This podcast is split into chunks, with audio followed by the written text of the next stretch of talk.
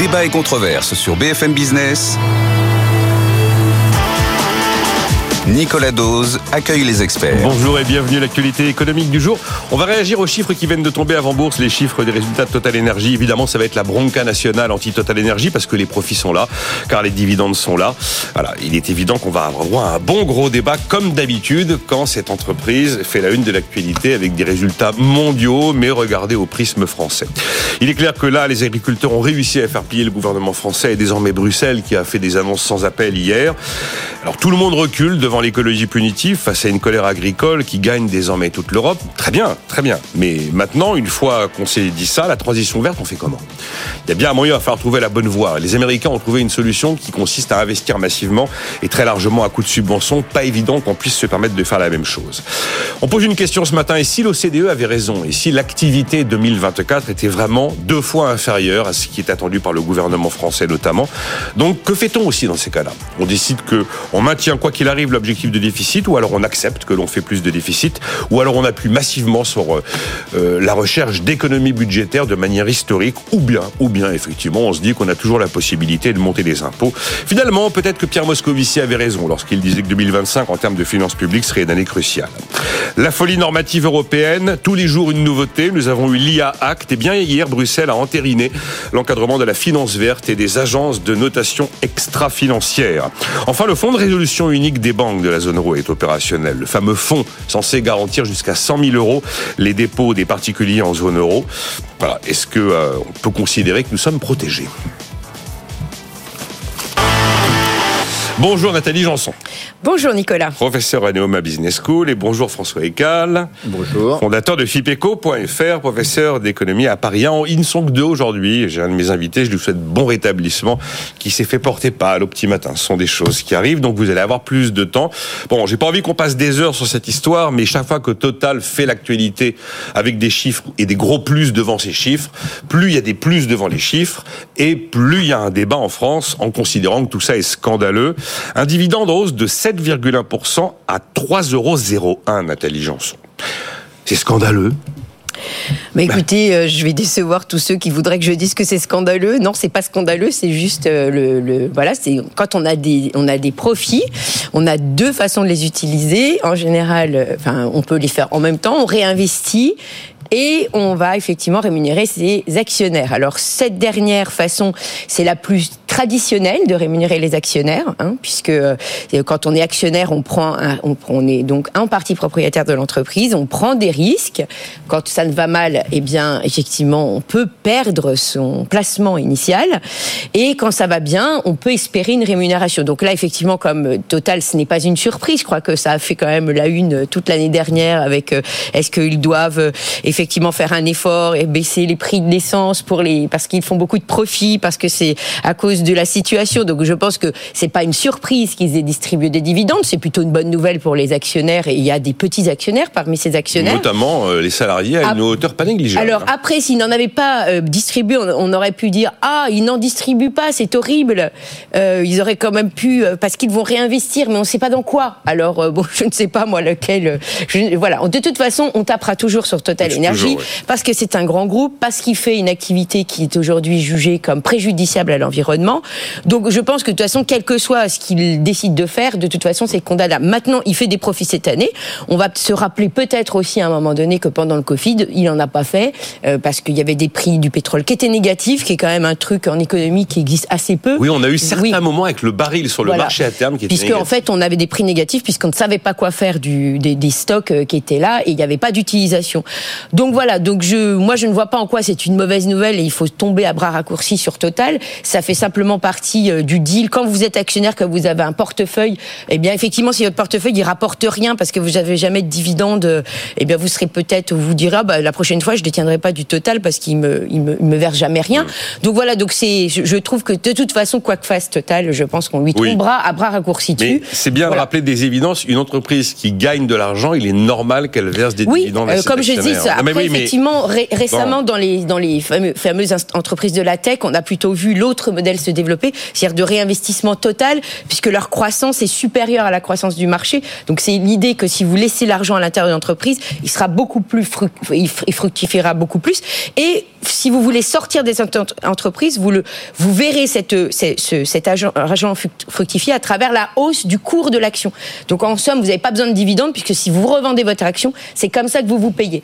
Bon, un, total, on fait, on fait en fait un, peu des deux, c'est-à-dire qu'à la fois ils réinvestissent, donc il y a une partie qui effectivement n'est pas Et un tiers ira vers, vers, du bas carbone. Oui, bah, en tout cas c'est leurs annonces. Oui, oui, tout à fait. Et alors il faut, on, parle de profit record, mais c'est une affirmation un peu en trompe-l'œil, car l'an dernier, Total, compte tenu de ses retraits d'activité en Russie, a dû provisionner 15 milliards de dollars. 15 milliards de dollars de provisions. Donc au regard de cette provision qui avait considérablement grévé les chiffres de 2022, 2023 paraît une année absolument extraordinaire. Voilà, il faut remettre un peu. C'est normal qu'on se fasse un peu euh, l'avocat des entreprises sur BFM Business. Si on verse dans la bronca généralisée anticapitaliste qui va entourer les résultats de Total, qui sont particulièrement épidermiques, je crois qu'on ferait pas notre boulot. Hein. Non, et puis pour pour euh, juste conclure, il faut pas oublier que si effectivement vous avez de l'épargne et que vous allez euh, pour l'épargne, vous voulez la mettre à nouveau. Si vous avez une épargne qui est autre chose que des que des titres d'État, qui sont des, des obligations du gouvernement, eh bien c'est quand même légitime que vous ayez une rémunération. Donc je ne vois pas en quoi c'est horrible puisque tout, je pense que ce serait une bonne chose que les, que les Français aient un peu plus effectivement une épargne dirigée vers des entreprises privées pour effectivement euh, bah, recevoir les bénéfices quand ils, quand ils font des profits. Euh, François Ecal, votre position par rapport à l'évident total bashing qui va s'abattre sur l'ensemble des antennes de médias toute la journée? Euh, j'ai en, ligne de mire euh, mes camarades de BFM TV, ils ont déjà commencé. Hein. ils ont déjà commencé les débats avec des gens ouvertement anticapitalistes face à d'autres qui viennent essayer de défendre quand même l'idée qu'une entreprise française fasse des profits est malgré tout une bonne nouvelle. Après, largement des profits tirés, c'est vrai, par les hydrocarbures dans lequel Total Energy continue d'investir. Mais si les groupes pétroliers n'investissaient plus dans les hydrocarbures, assez rapidement, on verrait les prix à la pompe monter parce que l'extraction du pétrole serait... Enfin bref, c'est toujours pareil. On veut des prix bas à la pompe, continuer à consommer du carburant, mais on voudrait que les exploitants de pétrole brut cessent d'exploiter du pétrole brut. Il y a un moment, euh, tout ça est bien schizophrène. Comment vous voyez ça, François? Je vous laisse réagir. Je vais vous poser une question précise, mais euh, bah justement, moi, ce que j'aimerais savoir et ce que je ne sais pas, c'est en fait d'où viennent ces profits, parce que Total a des de Charente-Maritime, de Charente-Maritime, probablement pas. Total a des activités qui vont de l'extraction du pétrole ou du gaz dans des pays lointains jusqu'à en effet la distribution, le raffinage, puis la distribution en Charente-Maritime et ailleurs en France. Et ces énergies elles sont très diverses du pétrole, du gaz, de l'électricité, de plus en plus à partir de renouvelables d'ailleurs. Et donc, euh, en général, euh, les profits de, Total ne viennent justement pas de la Charente-Maritime, c'est-à-dire ne eh viennent pas du raffinage et de la distribution. Le raffinage est peu rentable. Ce qui explique aussi, parce que ça aussi, ça fait le, le buzz en permanence, que Total paye assez peu d'impôts sur les eh sociétés en France. Eh Parce que malgré un bénéfice mondial, un bénéfice mondial de 20 milliards, je ne sais pas quel est justement, j'aimerais, je serais intéressé, mais je suppose que le bénéfice réalisé en France, il est très faible par rapport à ça.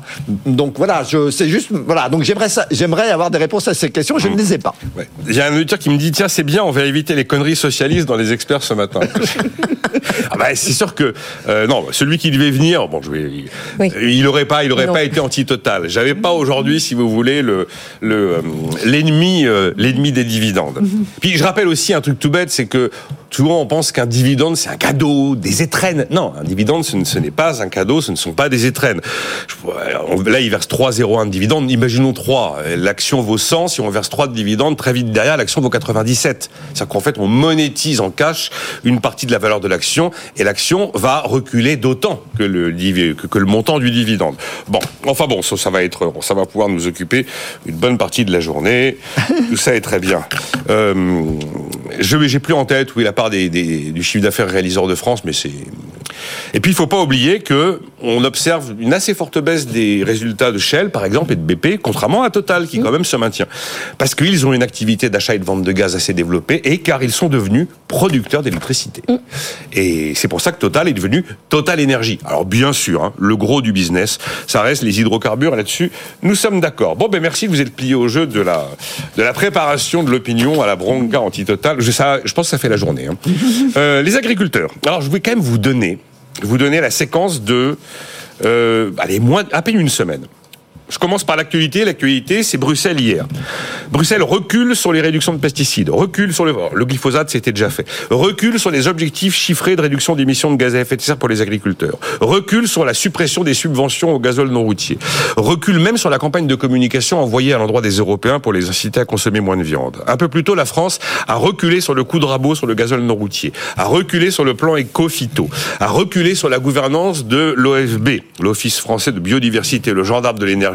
Maintenant, c'est le préfet qui décide. Et a reculé aussi sur les fameux puits de CO2 considérés comme stratégiques autour des tourbières et des zones humides. Hier, la métropole d'Aix-Marseille a reculé sur l'extension de la ZFE. Euh, François Ecal, euh, l'écologie. Alors c'est vrai que c'est de l'écologie punitive tout ça. Bon, ça marche pas. Ça marche pas l'écologie punitive. Il faut trouver une nouvelle voie, mais la voie est étroite. La voie est étroite. Oui. Parce que bon, alors il y a eu beaucoup de recul. Après, quelle est l'ampleur exacte de tous ces reculs? J'en sais rien. En tout cas, il y a des reculs, en effet.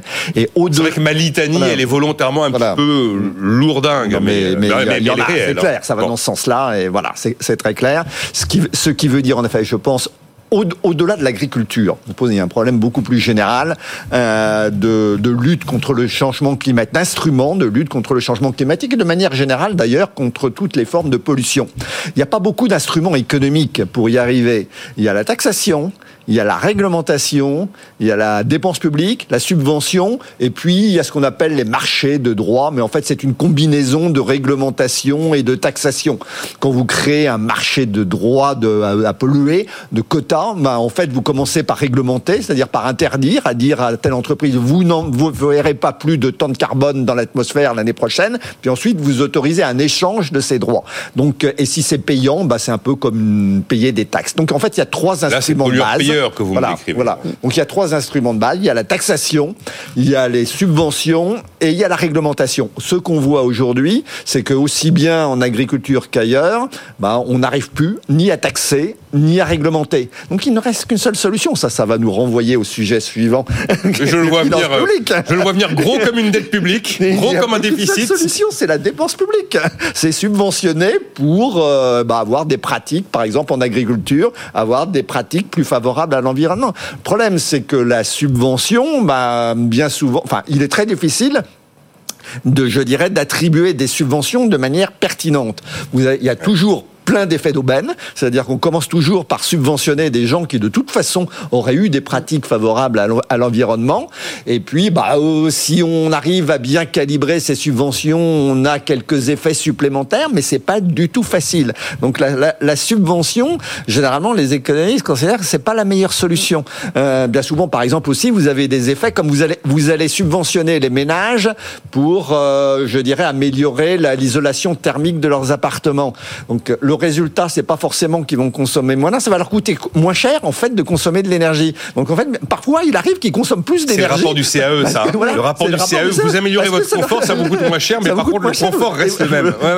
le même. Vous avez un meilleur confort, ça vous coûte moins cher, et donc vous consommez plus d'énergie. Donc la, subvention peut même avoir des effets pervers. Et le CAE a conclu quand même que pour réussir à avoir la vraie empreinte il fallait analyser le comportement des gens, plus que la tête des vitres ou, euh, ou de la laine de verre. Et tout, tout, ceci est très, enfin pour moi, est très, enfin c'est désastreux. C'est-à-dire que le, voilà, on, on, abandonne. Moi, je, je, je, pense que la meilleure solution, la solution la plus efficace, c'est la taxation. Tous les économistes comme vous, tous les économistes. je reconnais que la taxation a évidemment des problèmes à la fois sur la compétitivité des entreprises et le pouvoir d'achat des ménages. Sur la compétitivité des entreprises, on peut trouver des solutions techniques qui permettent de résoudre le problème. Sur le pouvoir d'achat des ménages, la seule solution, c'est d'utiliser le produit de la taxation pour compenser les ménages, mais on ne peut pas les compenser à l'euro près, sinon ça n'a aucun intérêt. Si on vous dit, euh, chaque fois que vous allez acheter euh, un litre de, super, euh, on va vous compenser le, coût de ce litre, bah, vous allez consommer toujours autant d'essence.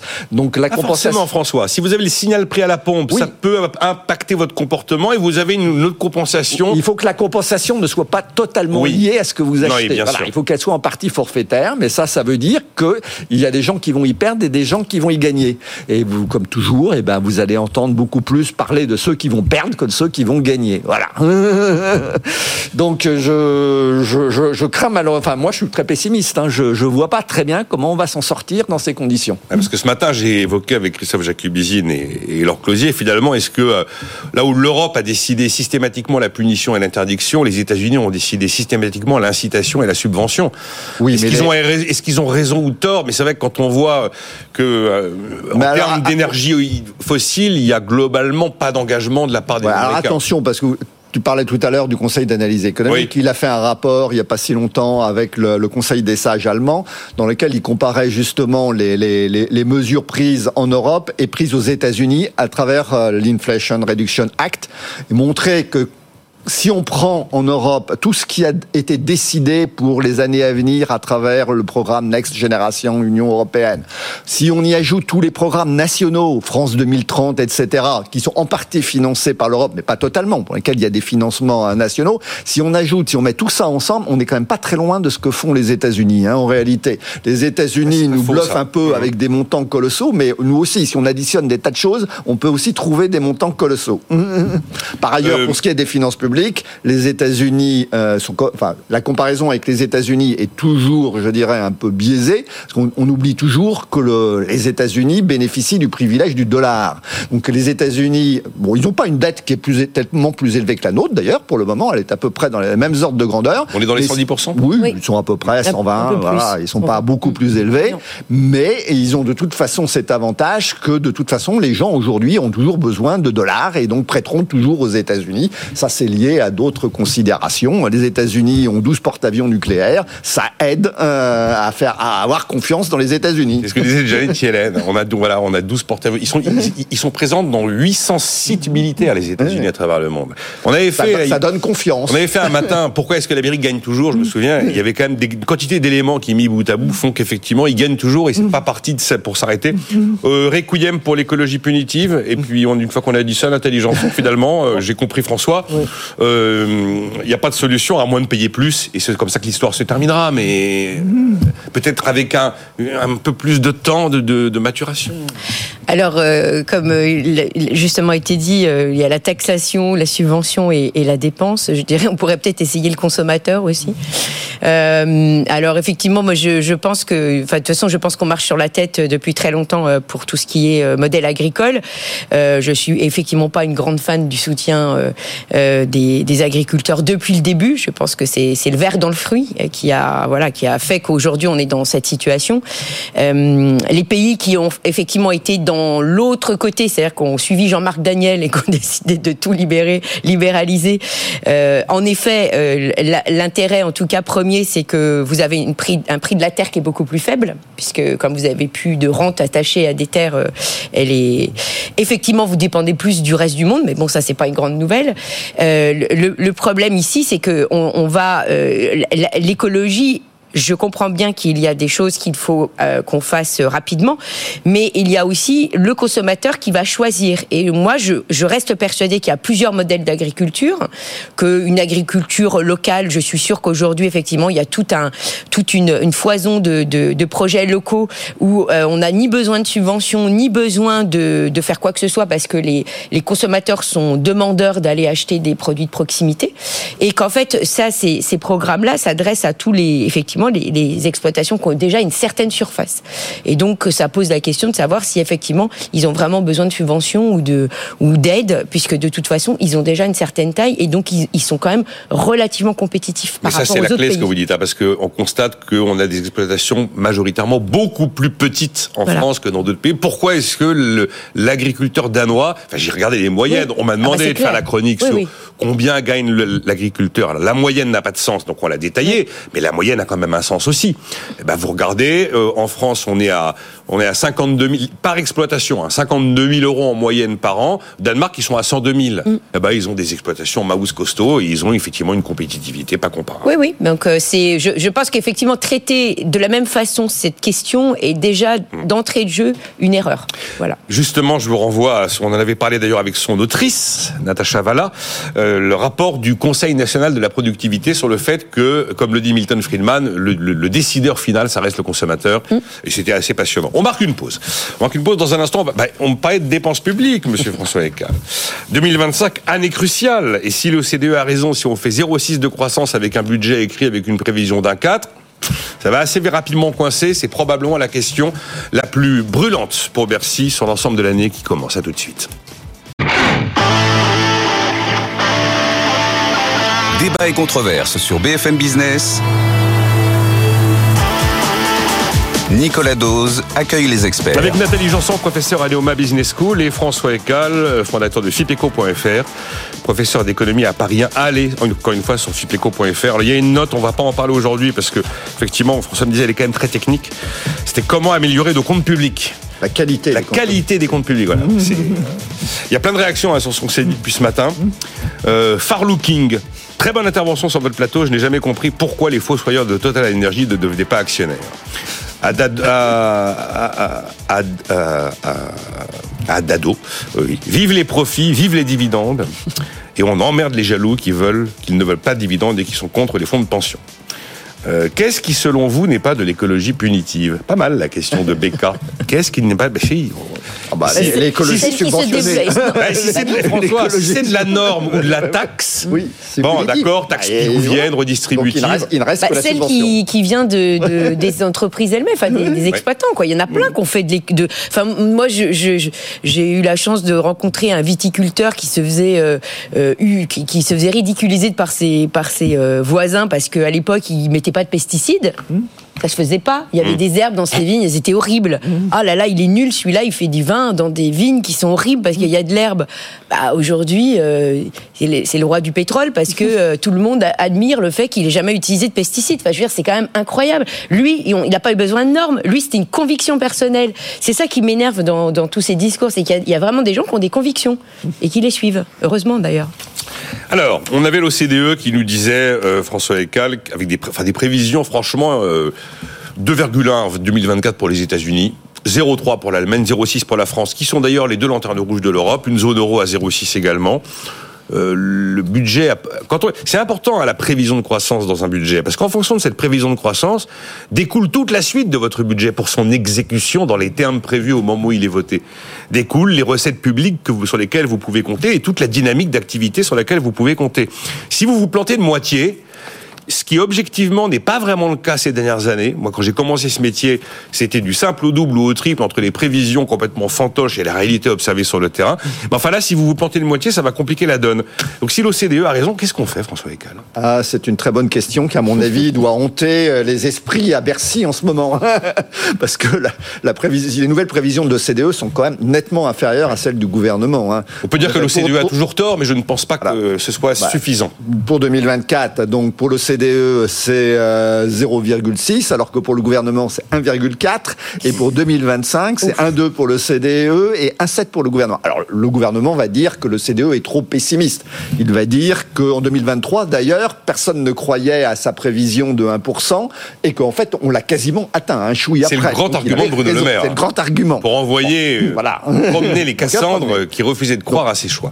Je, je pense que là, ils pourront, comme il y a quand même un consensus assez général sur des prévisions qui sont nettement inférieures à celles sur lesquelles ont été construits le budget 2024 et la loi de programmation des finances publiques, je pense qu'ils vont quand même être obligés de faire quelque chose.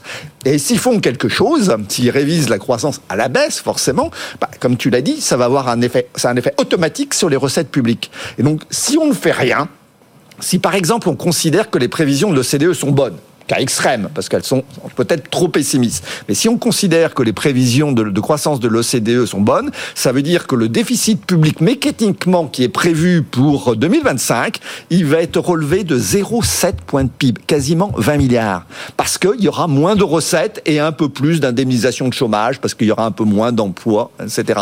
Donc 0,7 points de PIB de plus. Donc on prévoyait en 2025 on prévoyait un déficit à 3,7% euh, de PIB. Bah, ça veut dire qu'il va rester euh, vers 4,5%. C'est-à-dire qu'on n'arrivera pas à descendre nettement au-dessous de 5% du PIB. On va rester autour de 4, 5, 5. Donc ça, c'est si on ne fait rien. Donc la question fondamentale que va se poser Bercy dans les prochaines semaines, c'est dans ces conditions-là, qu'est-ce qu'on fait? Il y a deux solutions. Soit on s'accroche aux prévisions de déficit public, notamment parce qu'on veut absolument, absolument arriver en 2027 à un déficit inférieur à 3% du PIB. C'est un objectif politique.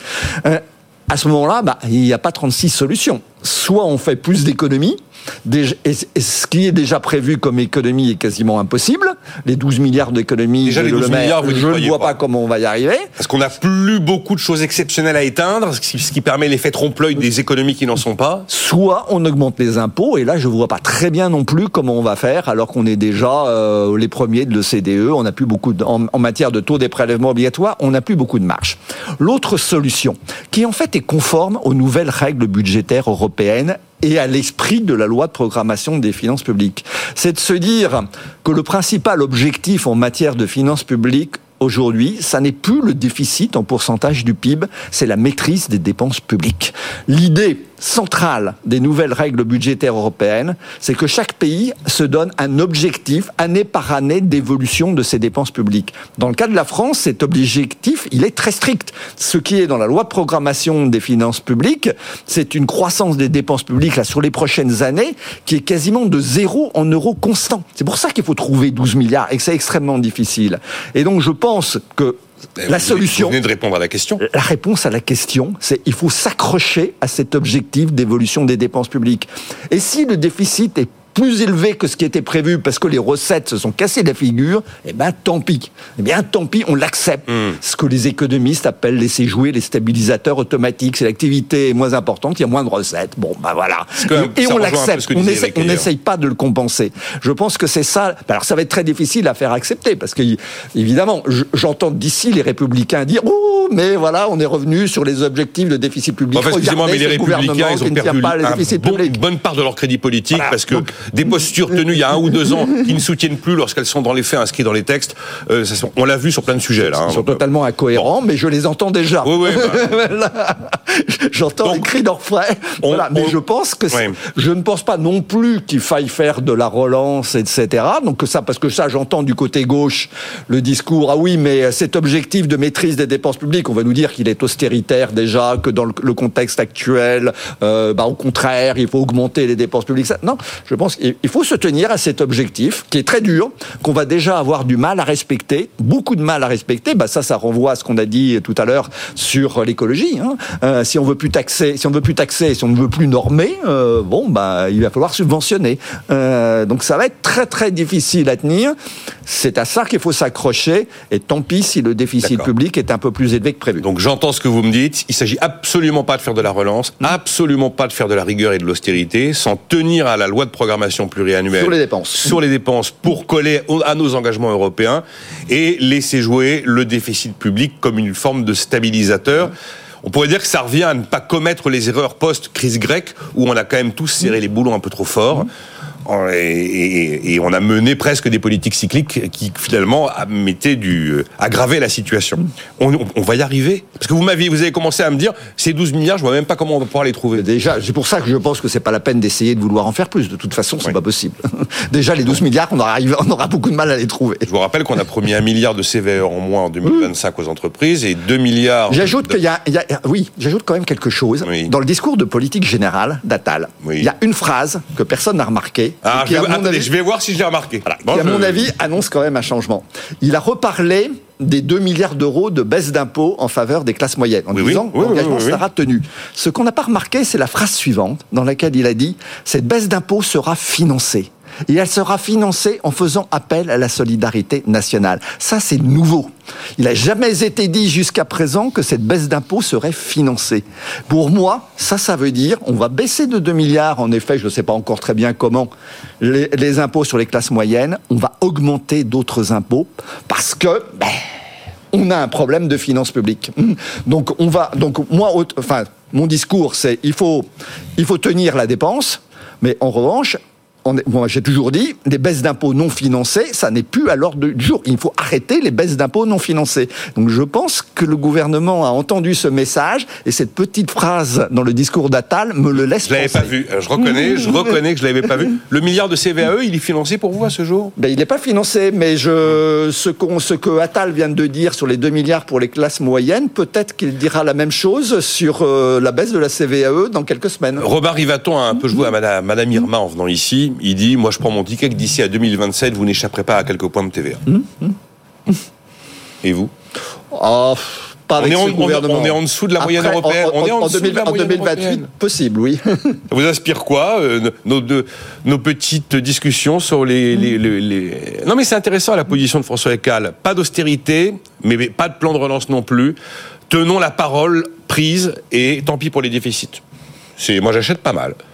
Oh, Je pense que c'est le, le De toute façon, il y a un moindre moment, mal. il faut que l'équation se, se boucle. hein, donc, euh, Je, je pense que ça sera la- la- le moindre mal si on arrive déjà à faire ça. Ce sera déjà pas mal, parce qu'effectivement, ça veut dire que on- ils ne sont pas revenus sur euh, les promesses effectivement de d'avoir de, contrôler les dépenses publiques. Donc, ce sera déjà euh, un, un- un travail énorme qui aurait été réalisé. Et puis, effectivement, après, les- on sait bien que les recettes publiques, elles varient avec avec la conjoncture. Donc, effectivement, on peut pas. Enfin, je veux dire, le gouvernement ne peut rien contre la conjoncture. Enfin, après, on va vous dire, bah si, si euh, si on subventionnait euh, les dépenses, ça irait mieux. Enfin bon, bref, euh, on va on va on va retourner dans les les, les histoires de, de relance, mais euh, je pense que là, enfin, en tout cas, le gouvernement ne semble pas être dans cette dynamique. Il est conscient qu'effectivement, c'est plus une histoire de repenser les les euh, la, la fonction, enfin le le rôle de l'État dans dans l'économie avec en privilégiant certains axes, qui est quand même beaucoup plus d'actualité. Donc vous avez vu que Gabriel Attal s'attaque au comité Théodule. oui, oui. Bon, ça Voilà. c'est un. Alors, ce qui est extraordinaire, c'est qu'il veut, il, il veut euh, supprimer les comités théodules qui ne se sont pas réunis dans l'année. Mais généralement, quand ils ne se sont pas réunis, pour la, pour l'essentiel, ils n'ont pas coûté d'argent. Oui. Voilà. Donc, euh. Donc là, c'est une chasse à rien. c'est une tasse, c'est une chasse à rien. Il y en a quand même un ou deux, j'ai vu dans la liste, qui, malgré l'absence de réunion, a quand même coûté un peu de sous. Ah, ils, ont, ils ont réussi quoi Oui, Ils ont pris un ah, abonnement je- Zoom qui n'a pas été utilisé. Je sais, je sais plus. Euh, euh, trois- bon, 30 millions d'euros par an. Bon. J'ai même, j'ai même été surpris du chiffre si faible pour tous ces, tous ces comités et toutes ces. Alors attention, Mais- il- au niveau de l'État, il dit. hein. Oui, oui, au niveau de l'État, bien Bon. sûr. Oui, euh, les- Non, non, mais c'est les comités théodules, ils coûtent pas forcément très cher. Non, mais voilà. Euh, Alors, il- j'ai- j'ai- c'est c'est- c'est Ils un peuvent peu. avoir des coûts indirects, c'est-à-dire en Oui. édictant des normes, voilà, mais, mais en eux-mêmes, ils n'ont pas. Et alors justement, il y, en- a un, alors je sais, j'ai oublié le nom parce qu'il y en a, je sais plus combien il y en a. Euh, eux, lui, il coûte plus cher que les autres. Mmh. Bah, pourquoi Beaucoup, beaucoup plus cher que les autres. Et alors, il raconte que un jour, ils ont décidé qu'ils allaient plus faire de la visio et du présentiel. Alors la facture du présentiel, Ah bah oui. ah mais c'est un truc incroyable. Ouais, alors que Voilà. la visio coûte pas grand-chose. Bon, ne, ne serait, ne, ne serait-ce que, que pour financer la pause café. Euh, quand, quand Moscovici dit 2025 année cruciale, Bah, vous, euh, vous- oui, oui, oui, vous oui, prenez le mot au mot? Moi, je prends, oui, parce que là, on a des choix, on va avoir des Bah, oui, choix stratégiques à faire si- hein, si en, vraiment- en matière de oui. politique budgétaire. Oui, oui, hein. tout à fait. Le- C'est- Cette année, on a eu de la le- chance que la croissance était Ouais. mieux que prévu, donc euh, ça a un peu retardé le, le problème de façon aiguë. Enfin, le problème aigu a été un petit peu déplacé. Mais si effectivement cette année c'est confirmé, enfin les indicateurs semblent quand même l'indiquer que c'est que ça sera quand même moins bon, euh, forcément, euh, voilà. On a accepté ces dernières années le quoi qu'il en coûte dans Mm. une situation de crise. Et je pense qu'il fallait en effet euh, faire, voilà, il fallait prendre des mesures de relance, etc., temporaires. Là, on est dans une situation beaucoup plus compliquée où on annonce qu'on sort du quoi qu'il en coûte, mais on a une activité économique qui est Qui- en train de fortement ralentir. Donc, mécaniquement, ça augmente les déficits publics. Qu'est-ce qu'on fait dans ces conditions-là hein Bah, vous C'est- avez vu, c'est là, le- très difficile. On n'avait pas acté cette décision à la fin décembre où normalement bon sont arrêtés les comptes 2024 et puis il s'est invité un petit peu par surprise le fait qu'on allait bel et bien euh, doubler les franchises médicales.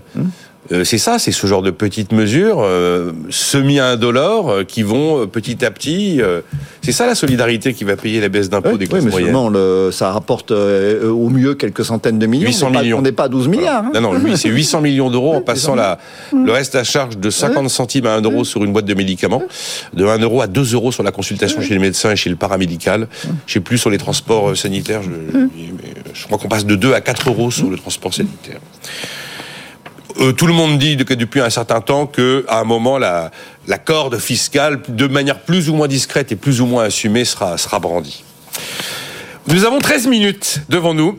Euh, comment vous vivez ce qui se passe sur l'immobilier commercial américain, Nathalie Janson? Il y a quelques mois, alors on commence tous à flipper parce qu'on voit qu'il y a une banque qui est hyper exposée, qui doit solder en urgence un portefeuille d'obligations en mark-to-market, ce qui fait qu'elle se retrouve finalement avec des pertes énormes. Bon, évidemment, la Fed a un peu d'expérience, elle arrive, elle sort, elle sort les, les bons dispositifs qui vont bien. Et puis, en fait, l'immobilier commercial américain, c'est une crise grave, profonde. Plein de banques régionales y sont énormément exposées. Et voilà qu'un nouvel établissement, et même d'ailleurs un établissement d'origine japonais, eh bien, se retrouve à nouveau rattrapé par les mêmes stigmates. Et chaque fois, on se dit, oulala, quand la finance va pas, et quand en plus il y a le mot immobilier, l'alchimie est pas bonne. Oui, alors là, le, le problème soulevé, c'est le portefeuille effectivement de, de, euh, de, immobilier commercial, qui est en fait est, plus compliqué à évaluer en termes de risque du, de l'immobilier euh, résidentiel, parce qu'en fait, il est plus il est plus hétérogène. Donc, euh, il, il, déjà l'année dernière, quand justement on s'interrogeait sur l'impact de la hausse des taux sur les banques et qu'il y a eu des, les premiers frémissements sur les banques régionales américaines, c'était un sujet qui était récurrent dans les, la presse spécialisée euh, financière sur effectivement est-ce que euh, d'où viendra le, le, prochain défaut? Et beaucoup pointaient sur la problématique de ce de ce portefeuille qui en effet est compliqué donc est plus opaque si vous voulez que les autres. On a plus de mal à évaluer, le paquet la qualité du paquet que pour euh, que pour le résidentiel. Donc on se demandait effectivement quand on allait avoir les premiers signaux qui vont faire que bah, certains portefeuilles finalement vont s'avérer moins bons que d'autres. Et bah voilà c'est arrivé. C'est-à-dire que il faut un, un, temps de latence évidemment entre temps puisqu'il faut que la conjoncture se dégrade pour que certains ne puissent pas honorer leurs échéances pour que ça se manifeste. Mais effectivement on a bien des établissements du coup américains qui se retrouvent donc là dans un problème classique. Parce qu'autant la Silicon Valley Bank n'était pas du tout un problème classique de banque, puisque c'était une, une exposition sur un portefeuille long, oui, c'est des, des obligations on, cédées on, avant le terme. C'est pour voilà, ça que... pour, pour les banques, en général, on associe une banque à, à quelqu'un qui prête de l'argent. Donc là, la SVB, c'était pas son cas. C'était pas un problème de prêt, de qualité de portefeuille.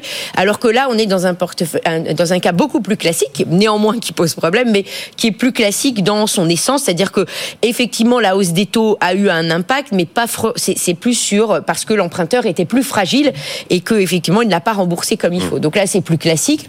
Bon, est-ce que pour ça, il va y avoir Euh, après, on, revient toujours à la même chose. Tout le monde. Là, on est sur du régional, donc on n'est pas sur des établissements effectivement systémiques. Néanmoins, forcément, une banque qui a des difficultés a des répercussions. C'est normal. Donc, euh, j'espère qu'on va pas ressortir le bazooka pour ça, parce que ça reste des banques régionales. Et d'ailleurs, à ce propos, vous avez dit qu'effectivement, les États-Unis, avaient ressorti toujours leurs outils comme il faut euh, pour aider. Et on peut d'ailleurs peut-être le lier au fait que la conjoncture finalement américaine était pas si mauvaise, parce qu'il y a aussi ça aussi qui contribue. C'est-à-dire que quand vous aidez régulièrement et que vous avez du financement qui aurait dû, aurait dû être moins élevé, mais qui finalement est plus élevé parce que vous avez des liquidités qui est revenue sur le marché, bah, faut pas s'étonner qu'après, effectivement, vous ayez des anomalies dans les prévisions qu'on avait faites au départ, puisque de toute façon, vous réinsufflez des liquidités, à un ça moment fait, donné, vous devriez en avoir moins. Ça fait un moment, Nathalie, que vous oui. m'expliquez qu'en dépit des politiques de resserrement monétaire, oui. euh, la liquidité, elle, elle s'est pas, elle s'est pas évaporée. Ça veut dire qu'en fait, on n'a pas, on n'a pas encore stérilisé voilà. suffisamment de liquidités. Ben, en fait, on a bien augmenté les taux, il n'y a pas de doute, mais en fait, il y a toujours des, li des liquidités qui ont été remises. L'Angleterre en a remise euh, à l'automne euh, il y a deux ans, la Fed en a remis au mois de mars, et c'est pas négligeable. C'est-à-dire que quand vous regardez le bilan de la Fed, elle, elle c est, c est, ça avait annulé son, son action précédente des mois. Donc, euh, bon, c'est vrai ça. Donc, si vous voulez, moi, je, effectivement, je pense que du coup, ça perturbe le, la, la, la chronologie des événements, puisque de toute façon, vous venez euh, réouvrir de la liquidité alors qu'elle n'aurait pas dû être là. Et à chaque fois, au motif que l'établissement est, est, euh, est, est, systémique, bon, je suis désolée, la SVB, elle est systémique effectivement pour euh, l'écosystème de, de, la Silicon Valley. Mais euh, bon, sortie de ça, je ne pense pas qu'elle était systémique au sens de la BNP ou de la Société Générale. Si je vous dis que le, la bonne stratégie, c'est de réduire les bilans, mais de baisser les taux pour les banques centrales, est-ce que ça vous Oh bah, ce serait presque alors oui, étant donné qu'elles les ont déjà augmentées. Mais c'est de le faire sans attendre le mois de juin. Oui, c'est ça. C'est-à-dire que effectivement, euh, quitte à, enfin, moi je serais plutôt favorable aujourd'hui compte tenu de la conjoncture, euh, quitte à, à, baisser les taux. Ce qui est, ce qui est surtout hyper important, c'est, euh, c'est de, c'est effectivement de continuer à baisser le bilan. Effectivement, dans les deux priorités actuelles, c'est plus la, la, continuité de la baisse du bilan pour désengager la banque centrale de ce marché qu'elle qu'elle vient en fait fausser. Enfin, elle, elle y introduit, elle, elle, ça fait un effet de distorsion. Ah bah ça il vaut mieux qu'elle arrête ouais. effectivement cette action et quitte bah, effectivement à, à baisser les taux.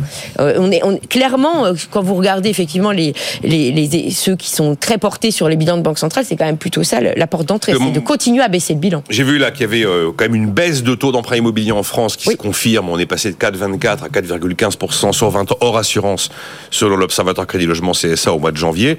Il y a aussi eu l'actualisation des prévisions du bâtiment qui prévoit 150 000 suppressions d'emplois d'ici à 2025. Il y a peut-être un moment où il faut... euh, Bah, c'est certain que le, le- oui, le secteur immobilier, il est, il est de toute façon très lié euh, à la conjoncture, enfin voilà, à la, à la politique de taux. Euh, voilà. Donc en effet, c'est malheureusement, c'est de toute façon, c'est le premier à en bénéficier et c'est le premier à, à subir les conséquences. Voilà. François Ecal, la baisse des taux des banques centrales, ça aussi c'est quelque chose qui pourrait donner un peu d'air? Oui.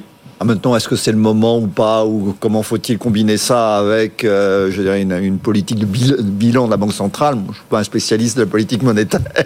Que C'était très bien ce que j'ai entendu. Sur l'histoire de la soutenabilité de la dette, quand on dit crucial, derrière le mot crucial, on peut tout imaginer, euh, François.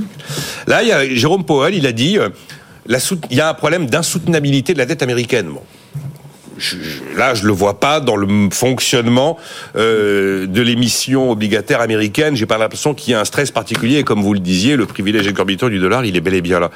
Il y a un bien- stress aux États-Unis qui, est- qui, qui revient régulièrement euh, tous les ans ou tous les deux ans, trois ans. C'est lié au fait que le, le Congrès américain Oui, vote La mur de la toujours dette. une limite à l'endettement de l'État fédéral. je me dis que et, si on- et forcément, cette limite, à un moment, elle, est, elle finit par être atteinte. À un moment, donc régulièrement, tous les deux ans, tous les trois ans, je sais pas, bah, il faut voter une nouvelle limite. Et donc ça, c'est à chaque fois, c'est un stress gigantesque. Ah oui, c'est le psychodrame. C'est le psychodrame. C'est le psychodrame. parce que si on passe leur limite, euh, le lendemain, le, Mais ça, les, mais les c'est parcs un- restent voilà. fermés, la, la, la, la Mais statue c'est de la un liberté que les Américains, le Congrès se donne à lui-même hein, Mais- pour des raisons Bah, c'est- politiques. C'est un stress qui rappelle un petit peu le frein à l'endettement à l'allemand. Oui. là. On se, on se met des stress. Quelques- si on avait quelques stress, ce serait pas mal aussi, Oui. hein, François. Mais je, je- stress, dans cette discussion, je pense qu'on oublie quelque chose, c'est-à-dire que soit euh, le, le- les États-Unis ont ce privilège, effectivement, on le voit bien aujourd'hui. Enfin, je veux dire, on l'a toujours vu, mais là encore plus, comme euh, on, on l'a déjà évoqué euh, plusieurs fois sur ce plateau, le fait qu'on vive au aujourd'hui dans un monde de collatéral, c'est-à-dire qu'au niveau financier, en fait, ce qui, ce qui, ce qui compte aujourd'hui, c'est moins qui vous êtes pour emprunter que qu'est-ce que vous avez comme collatéral, puisque ça, ça a vraiment été la, la grande transformation de 2008. En 2008 a On va marqué les expliquer ce que c'est qu'un collatéral quand même, Oui, oui, Nathalie. tout à mais- fait. Donc, en- quand on emprunte, on emprunte sur son nom. En général, en tout cas, c'est comme ça qu'on fait. Et bien sur le marché financier, pour éviter ce problème de contrepartie, de savoir si on, on- on connaît bien la qualité de, votre signature, on a en fait euh, euh, changé de matrice et on est allé sur l'utilisation de titres hyper liquides de très bonne qualité pour se substituer en fait à cette qualité de signature. Donc du coup, quand on emprunte, eh bien c'est comme si on vendait, enfin c'est on vend un titre qu'on a de très bonne qualité, donc par exemple un bon du trésor à court terme, euh, qu'on on va racheter quelques temps plus tard. Donc c'est ça en fait la pratique, c'est sur- surtout ça c'est du repo, mais c'est à peu près la même idée. C'est donc la qualité de ce titre qui va faire votre capacité à mobiliser en fait de l'argent rapidement et à faible coût. Enfin, la signature compte toujours. Oui, mais du coup, de, de, de celui, et donc c'est c'est là où joue le, le rôle de la signature effectivement américaine. Et aujourd'hui, elle est en fait pas remise en cause. C'est-à-dire qu'effectivement, euh, aujourd'hui, on, a, on estime, et puis compte tenu des chiffres économiques du moment, on peut difficilement faire autrement. La Chine va pas bien. Bon, l'Inde effectivement, mais bon, la remettre et, et qui a encore fait plus de croissance qu'on ne pensait? Eh bien, les États-Unis. Donc, en effet, tout concourt pour qu'on continue à accorder cette confiance aux États-Unis. Et comme en fait on a vraiment besoin de ce collatéral, eh bien effectivement on va aller le chercher, c'est-à-dire qu'on va le, on va aller l'acheter pour pouvoir le détenir et l'utiliser quand on en a besoin. Donc effectivement c'est un monde où on se dit mais c'est un monde de fou. Enfin on va jamais en sortir de cette spirale. Bon effectivement la limite par contre même sans, sans avoir la limite financière, moi ce qui m'inquiète davantage c'est de voir la part que représente l'État dans l'affectation des ressources économiques. C'est-à-dire que c'est quoi un pays où finalement l'État va jouer un rôle prépondérant dans l'affectation des ressources Est-ce que c'est à l'État de euh, faire ce rôle-là? Est-ce qu'on n'introduit pas des biais? Est-ce qu'on n'est pas après dans des situations de rente? Est-ce que est-ce que c'est une bonne chose que l'État en fait eh bien soit au cœur de l'allocation des ressources d'un pays? On parle de quel état, là? Bah là même des Américains. Ouais, même Américains. Vous nous avez décrit une situation qui est un peu stressante quand même, finalement, euh, François Ecal. Alors, ce ne sera pas un stress national qui fera la une du Parisien, mais c'est un peu stressant, et vous reprenez le mot de crucial que prononce Pierre Moscovici. On peut imaginer que ça abîme la signature de la France? je, me, je me suis toujours dit, en fait, il y a une, je sais, pas pourquoi, mais il y a une forme. C'est inaltérable, quoi, cette signature je pense française. que et- le- enfin, si on regarde les chiffres, euh, si on voit, par exemple, on, on s'aperçoit que le déficit public de la France, euh, il, il augmente continuellement Mmh, oui. euh, depuis euh, 60 ans. 60, La oui. dette publique, elle augmente continuellement. Si vous prenez la définition habituelle que donnent les économistes à la soutenabilité de la dette, une dette soutenable, c'est une dette qui est stabilisée en pourcentage du PIB. Sauf dans les périodes de ralentissement ou de récession où il est normal qu'elle augmente, mais à ce moment-là, il faut qu'elle puisse diminuer après, au moins se stabiliser. On n'y arrive pas en France. On n'y arrive pas. Donc elle n'est pas soutenable. Donc les marchés devraient s'inquiéter. S'ils ne s'inquiètent pas, je pense que la principale raison, c'est qu'ils sont persuadés, à tort ou à raison, que la BCE sera toujours là pour Exactement. intervenir. Alors moi, je la France est big- la France, comme l'Italie d'ailleurs, big est fail. too big to fail. Donc, euh, donc, quel que soit la BCE a les instruments pour intervenir de manière illimitée, etc. En principe, elle ne peut les utiliser que pour aider un pays dont la dette publique est soutenable, justement, qui a pris quand même des mesures de redressement. Mais le jour où il y aura un bras de fer entre la BCE et l'État français ou l'État italien, je ne sais pas quelle va être issue de ce bras de fer, mais je pense que les marchés, eux, font le pari que un moment ou un autre, la BCE lâchera. Parce Bah, qu'elle ne laissera jamais tomber. Oui. Mais je pense que la, je pense que la sortie finale de cette histoire, euh, c'est un éclatement de la zone euro.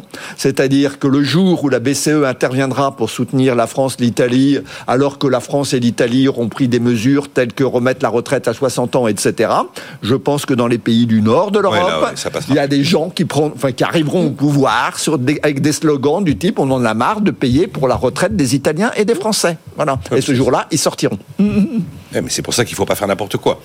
Euh, euh, on a une minute 20.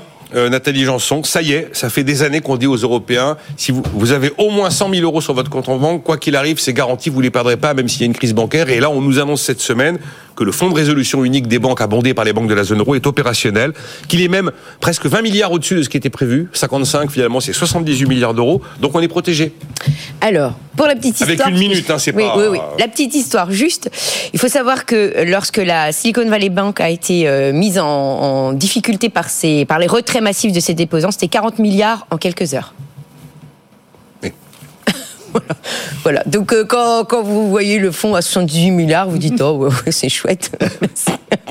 c'est sûr que c'est un. c'est- c'est- Ça fait great 8 ans, ça fait 8 ans qu'on y C'est pour est, ça, si vous voulez, Nathalie. 8 ans pour arriver à ça, bon, ben oui, d'accord, ok, c'est- c'est c'est vachement bien. Sachant que les banques, les banques européennes, enfin les banques françaises sont pas du tout contentes parce qu'elles sont assez pénalisées dans le calcul, je lisais euh, récemment, parce qu'en plus, comme on a, on a l'habitude en France de laisser notre argent sur les comptes, elles ont beaucoup de dépôts, donc elles contribuent beaucoup. Donc vous êtes mal éduqués financièrement, les Français qui nous écoutent, précipitez-vous pour diminuer le, le- votre encours sur le compte courant, parce qu'à cause de vous, les banques françaises payent trop à ce fonds. euh, Bon, donc oui, donc c'est très drôle cette histoire. J'avoue que je, je me suis régalée aussi quand je l'ai lu.